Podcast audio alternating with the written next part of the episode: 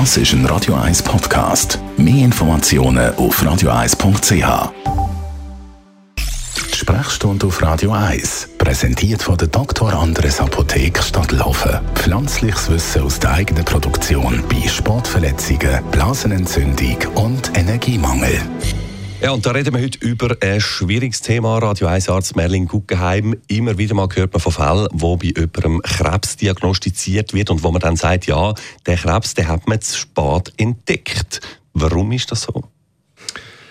Da gibt es wahrscheinlich zwei äh, Erklärungen dafür. Die eine die ist relativ offensichtlich, das sind Menschen, die den Krebs realisieren, aber es nicht wahrhaben und wirklich erst zum, zum Doktor gehen, wenn es nicht mehr anders geht.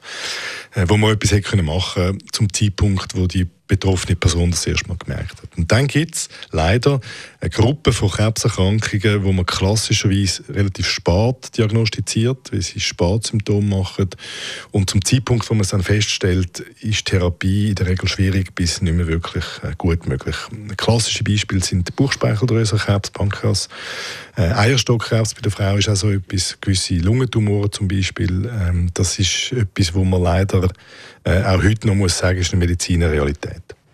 Also es kann sein, dass der Krebs vor sich äh, anwuchert und man merkt das einfach nicht. Ja, das sind äh, Krebs in Regionen, wo man jetzt nicht so sensibel versorgt ist, also wo, es lang geht, bis irgendetwas in der Peripherie von dem Tumor äh, infiltriert wird und anfängt weh tun oder man anfängt sogenannte B-Symptome haben. Das kann man haben, bevor der Tumor selber weh macht. B-Symptome, das sind so Allgemeinsymptome, also Nachtschweiß, Gewichtsverlust, äh, wo man merkt, irgendetwas ist mit mir los?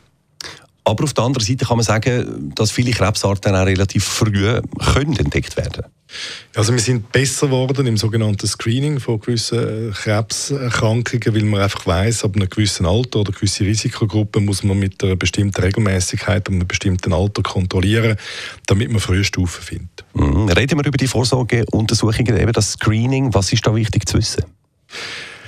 Ganz wichtig sind ähm, bei den Männern die Untersuchung der Prostata sicher ab 50, entweder im Labor mit, einem, äh, mit einem Laboruntersuch oder der klinischen Untersuchung.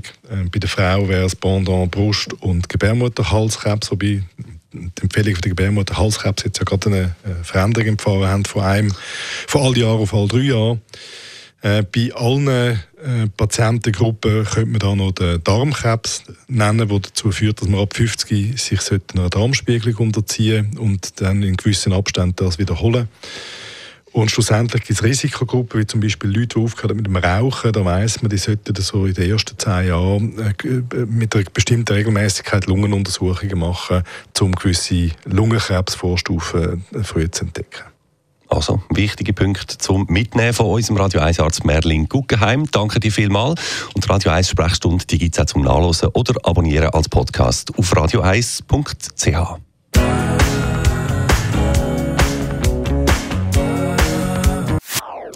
Das ist ein Radio 1 Podcast. Mehr Informationen auf radio1.ch.